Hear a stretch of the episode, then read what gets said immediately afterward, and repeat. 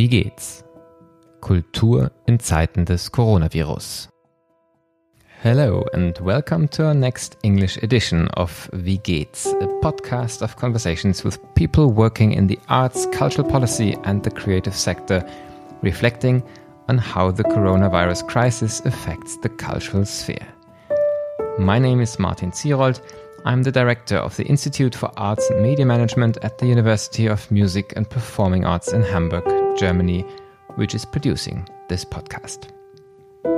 Today, we will be looking at the world of performing arts, particularly dance and choreography, an area which we have not given sufficient attention in the first few weeks of this podcast.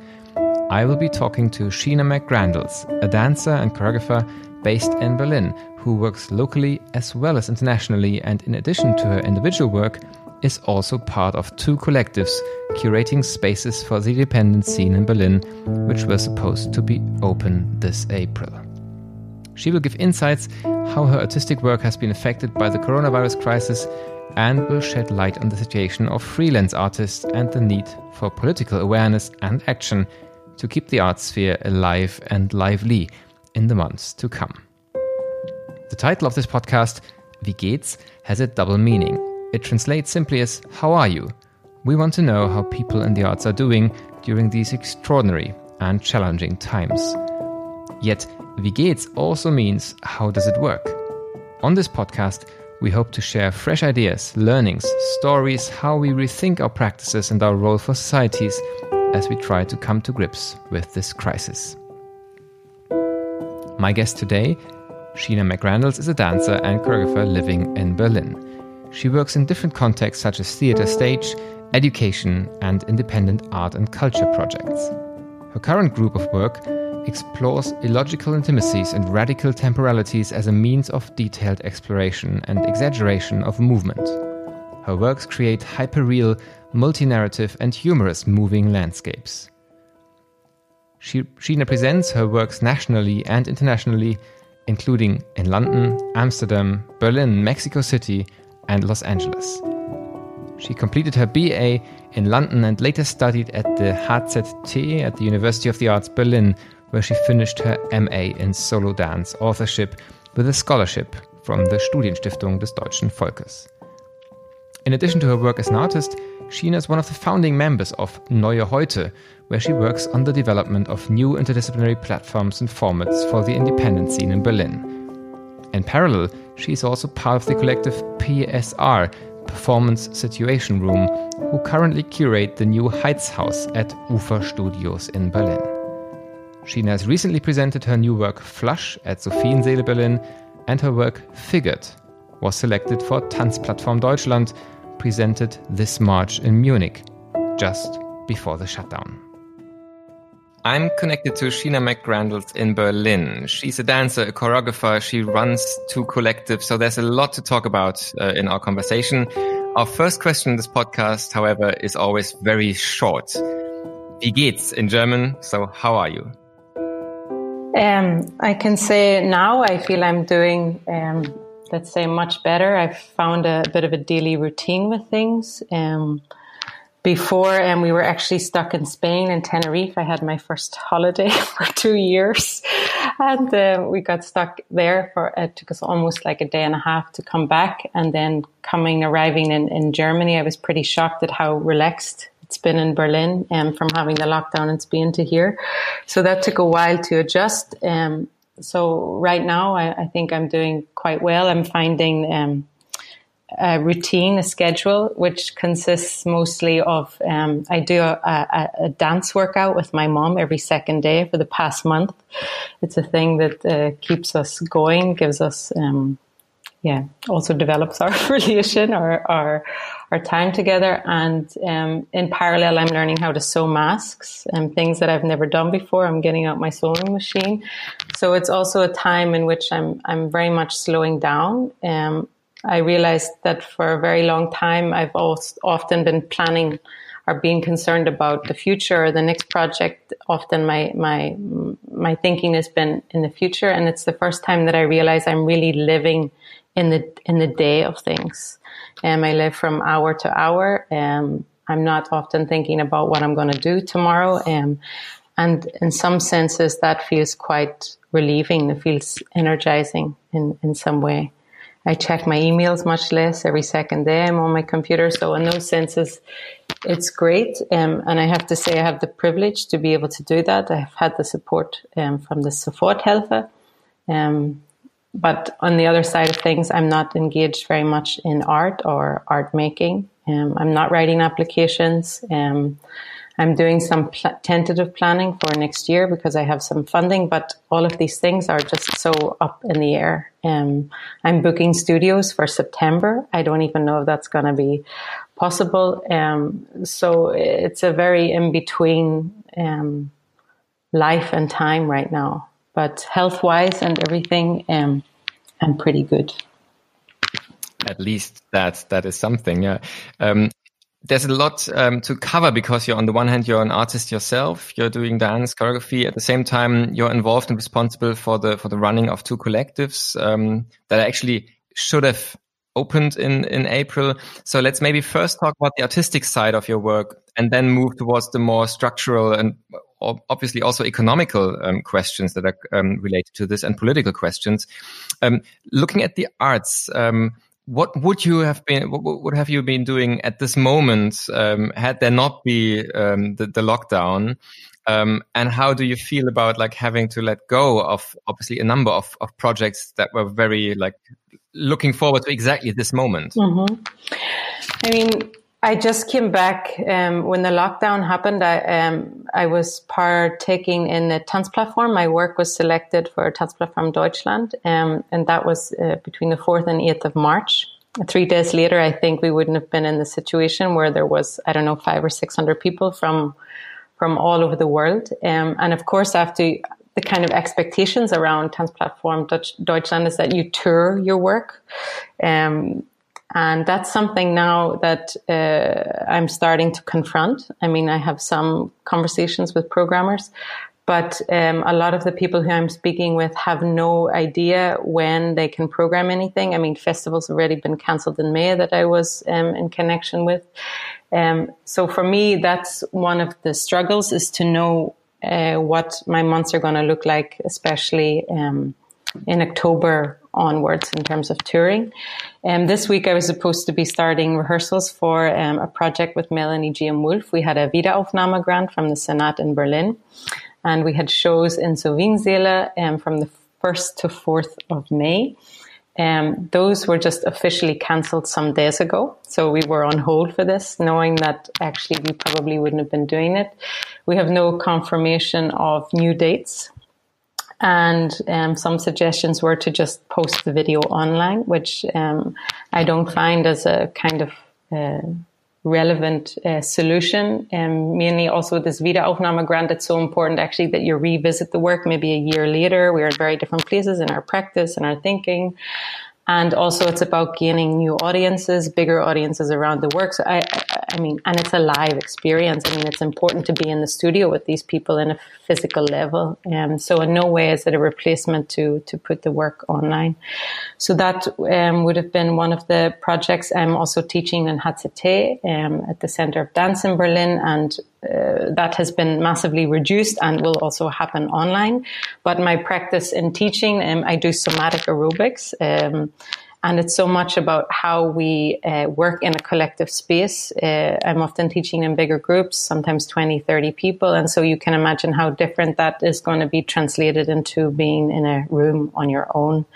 Um, so, and it's also to take into consideration, I mean, especially with this online teaching, um, I'm starting to also realize, I mean, how public and private spaces are really merging. I mean, that we're all very comfortable and confident to open up our cameras to our private spaces. I mean, to also not take that into consideration. Um, also noise. I mean, we work with music. I mean, all of these things now I'm, I'm having to, to start to, um, relate to. Um, I'm very lucky that I have a, a studio that's uh, co-funded by the Senate in Berlin, and I can go there. I share it with four other people, but we have a very clear timetable and a, a clear um, cleaning routine of disinfecting. And I mean, all of these are conversations that we've been having in the ways in which we share our, our resources.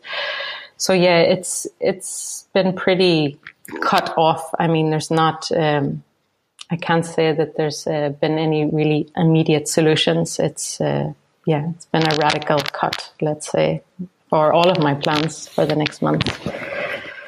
Yeah, there's there's a lot of talk about this digital um, surrogates, you could say, um, for what's been planned in the music part in theaters, um, in museums, um, and I can understand very well how you, how you argued that that's actually no replacement, particularly maybe for a special kind of work and also for a special kind of, like you said, reproduction or, or Wiederaufnahme, uh, where it's about this revisiting and it's also about like if you want to grow your audience. Um, it's a different story than if you're like a museum and you have your big newsletter and people um, would have planned to go anyway and now at least have like the surrogate to, to view online. But how do you feel in, in general about this um, this shift towards the digital?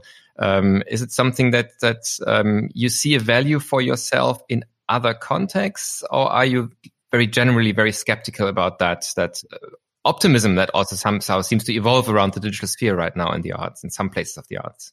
Um, I have to say, like my most immediate reaction is I'm very against it. Um, I, I, haven't been uh, watching any online programming from HAU or Sophiensaele or Schaubühne or um, I can understand why theaters are engaging in this, and I can understand also that some artists are interested in in making that step to, to translation because I think it's a, it's a big work to to to translate, um, and maybe it's also um, I think maybe for some artists that's also interesting to do that or to to rethink their practice in other ways. Um, but at the moment, uh, I'm also trying not to be online. I mean, uh, that was the first weeks for me when the virus kind of took over this obsession with the news and this obsession with, with following people and thoughts and um, discourse. But I've actually took myself out of that um, now. Also, physically, mentally, I, I feel much um, better. I'm talking more with people on the phone. It's more of a kind of personal ways in which we're kind of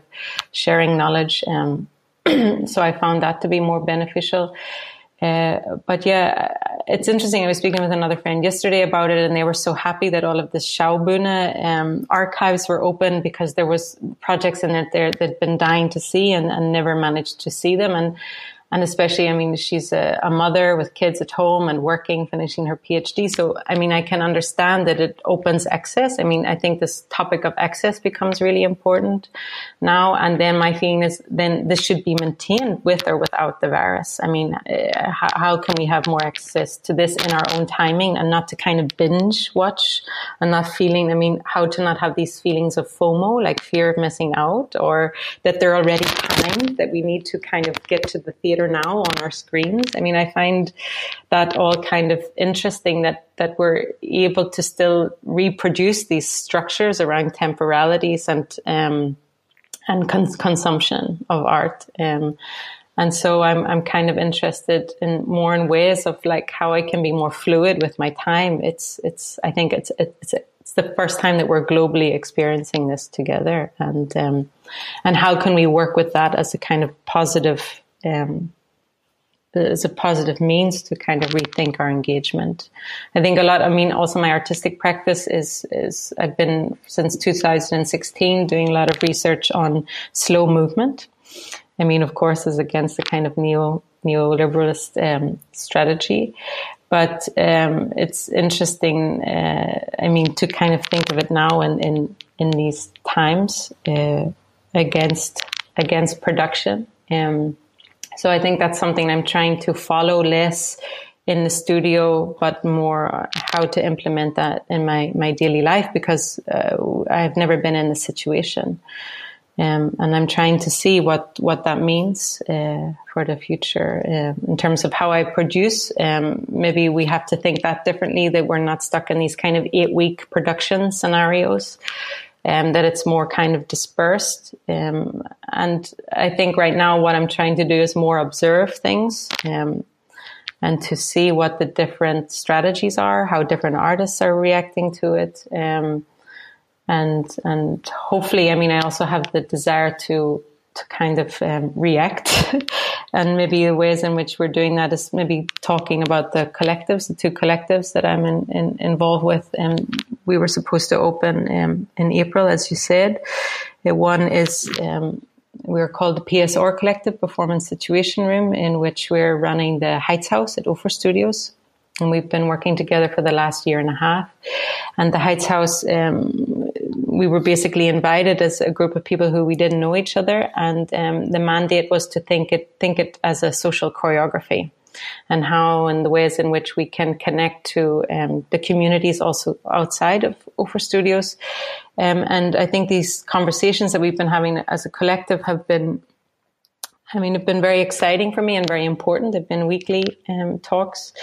Um, also wondering if we should kind of really make this pause and to stop and to to really think should we uh, make a substitute of opening, not opening? Should we continue with our current programming because we received money from the Spartenoffene um, for a, year, a year of different residencies?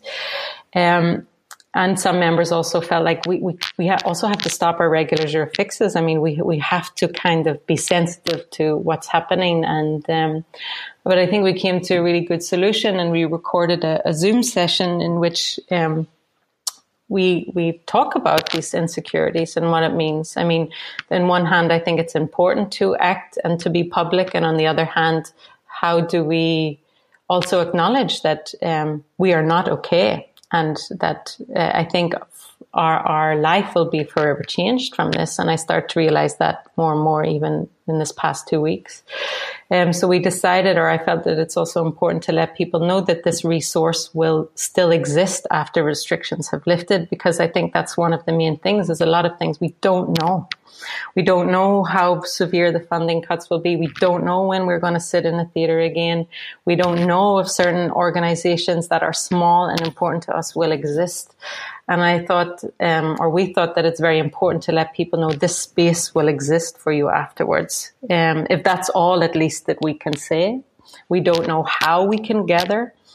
Um, I mean, that's also one of the other things. I mean, the other collective, Neue Heute, that I'm involved in. I mean, every, all our programming, all our, our, our curatorial planning is uh, very much centered around the space of encounter. So when your economy, your social economy, your financial economy is around the space of encounter, what, what do you do? How do you reimagine that?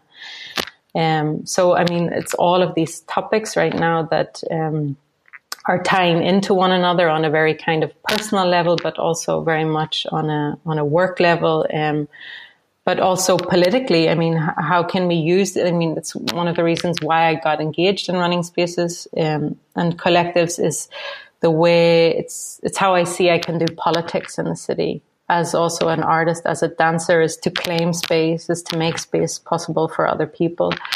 Um, and I feel we have a responsibility now when you do have a space and when you do have square meters um, and what you do with that.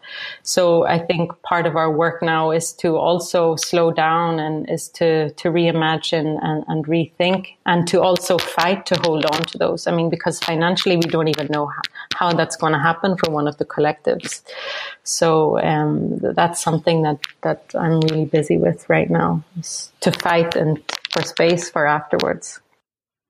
Yeah, I think this the the shift maybe also that we're recognizing in, in different contexts that from this very first impulse to just like how are we going to deal with the situation now, people now start, and I think it's very important that we do this now, start to look forward to a time after this immediate uh, lockdown uh, um, situation, um, and even beyond that, because in a way, the, the money that's being spent publicly on so many levels now will have to be repaid at some point, and then the question of the funding of the arts will probably be be a, a very critical and maybe even like a, a dangerous one. Um, as you're concerned about the, the political aspects, if we shift the perspective from from what you as an artist are trying to do right now to what could somebody who considers themselves more as audience, as as interested, is there uh, things you, you would hope people um, to to be involved in right now, to contribute now, or, or at a later point? Um, what would be your wish?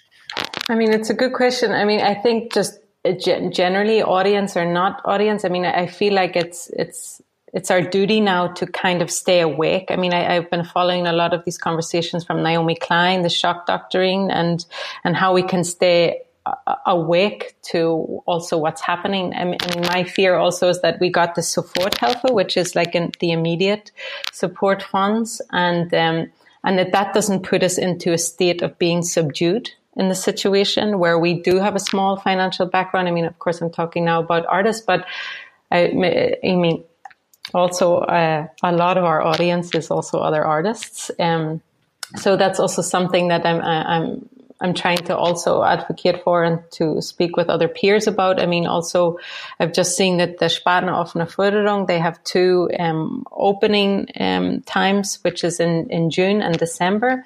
Uh, they've released that they're going to cancel the June um, edition and use it for um, funds for cushioning um, other artists or organizations. We actually don't know what it's for. Um, and I think I mean, especially because this is for um, festivals, uh, for smaller organizations, that is for one and two year programs. So we're actually only going to see the effects of this in 2021. Um, so for me, I think it's important that we all stay awake to these things and um, that we also get active um, I mean, connect to, I mean, I'm very much trying to stay in contact with the ZTB, which is the uh, Contemporary Dance Society that's advocating for these, the, the Freie Szene, um, and to stay involved and, and to find this. Um, I know that other artists are um, starting to publish work online, um, also their videos, and that th- those can also be paid for as a per view watching. I would encourage people also to do that, to also think about their consumption. I mean, I also think about how much money I actually put into going to the theater and to look out for um, different possibilities of re- redistributing those those funds. If you also have friends who are artists, write to them and ask how they are, how they're doing um, how they are financially. I mean, people don't talk about finances. Um, ask if they need support. I mean, I, I, think that we need to kind of connect on this personal personal level. I mean, we all know people, I'm sure, who are working in, in the arts, and to to check in, and even if you can support one person, I mean, it's it's it's a big help. But that would be one of the things. Yeah. Um, as the current situation is so so volatile and and insecure, there's so many unknowns um, and and so many real dangers. Uh, it's it's obviously a scary situation. At the same time, what's a source of optimism for you? Um, and and is there something that you that that you hope might even change for the better due to the current situation? I mean, I have to say that having these um, spaces is a, is a form of optimism. Um, there are also spaces in which um, are for the free scene. Um, they're not necessarily like we try to have them horizontal and to involve other people and other voices and other communities.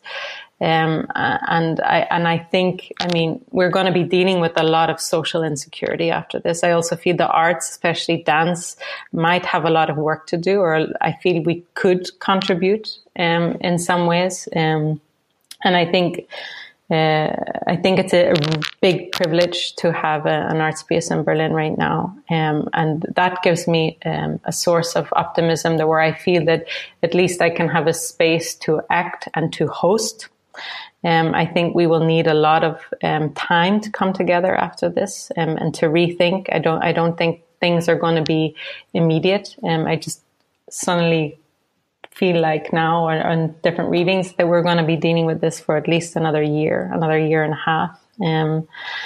And uh, I think for me, that's that's the most important thing that I feel hopeful about and excited about, um, and knowing that those resources will be there after after this. One one last topic I would love to talk about briefly, at least towards the end of our conversation for today, is a, a more international perspective because you're very involved also in the international scene. Um, you, with your artistic work, uh, um, would have been traveling um, a, a lot. So the situation in Berlin and Germany scary as it is, maybe still feels quite secure in comparison to, to what's happening in other locations. What's your view and, and, and what, what are you hearing from, from partners networks um, in different places in, in the world and how is that different or similar to our situation right now? Mm. I mean, I, I mean, I think just first of all that we are very, very lucky here in Germany. Um, I mean, this this money. I mean, it's small, but it's something. It was immediate. It was unbureaucratic. I mean, I have to. I think that's just. I think this has just been very, very important. Been speaking with some people in the UK. There's very little funds. It's like 250 pounds, 500 pounds. Um, so there's very limited structures. I also know that, um, organizations, institutions are in the UK are, are I mean, Siobhan Davies Dance, um, they're also reaching out and trying to help artists with these bureaucratic means. Um, I speak with some friends in the United States, and of course, that's a whole other uh, other situation. I mean, funding anyway is is functions very very differently there.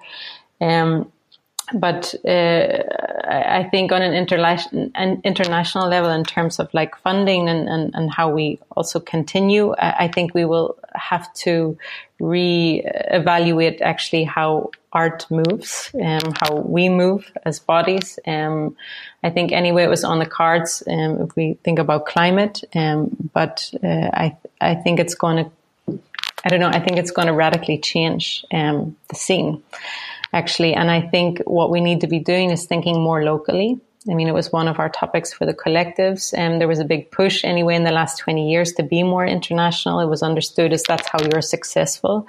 Um, and I think those things have to be rethought. And um, that also gives me a form of optimism to think how I can be more local and how I can contribute more.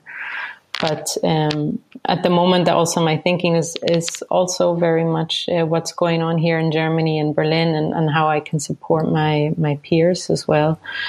Um, yeah. Yeah. So that definitely would be a, a, great topic to revisit maybe in a few months time also another conversation um, because these like i said these questions were around even before corona in a way with climate change um, and now in a way we, we're um, we might be losing sight of them or we might be reminded of them. And I think it's still an open question uh, um, uh, how this is, will, will develop. So it'd be great to talk about that. For today, we, we have to come to an end. But the, the last question of this podcast is always um, looking for inspiration. Where, where do you personally find inspiration right now? You already mentioned that you're not online that much, um, but maybe if there's uh, web links you would like to share or other recommendations that you can share that, that you find helpful and inspiring at this moment uh, as the end of our conversation. Um, I would say make things, be busy with your hands. I mean, I found that this is a way in which, I mean, I can deal with things.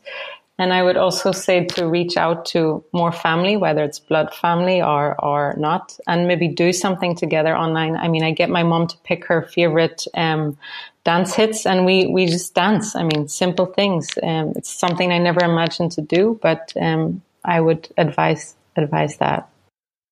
What's a dance hit to start with? Um, what's she into? I mean, she's into 50s and 60s. Uh, what's her?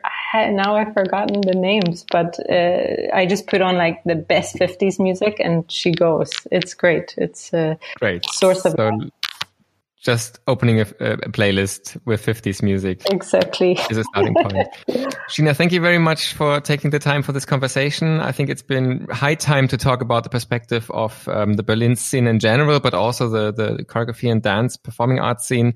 Um, it's been great talking to you. All the best uh, for the next weeks and months. And it'd be great to talk with you again in, in some time to see how things have developed from here. Thank great. you. Thank you. And this is the end of today's edition of our podcast, Wie geht's? The cultural sphere during the coronavirus crisis. Links to Sheena's projects can be found on our podcast's website, wiegeht's-kultur.de. Tomorrow, I will be talking to the artistic director of the Hans Otto Theatre, the municipal theatre of Potsdam, Bettina Jahnke. She's one of the few female artistic directors of theatres in Germany and outspoken about the manifold power struggles within Germany's Stadttheater system. I'm looking forward to our next editions. Take care. Bis bald. Passen Sie gut auf sich auf.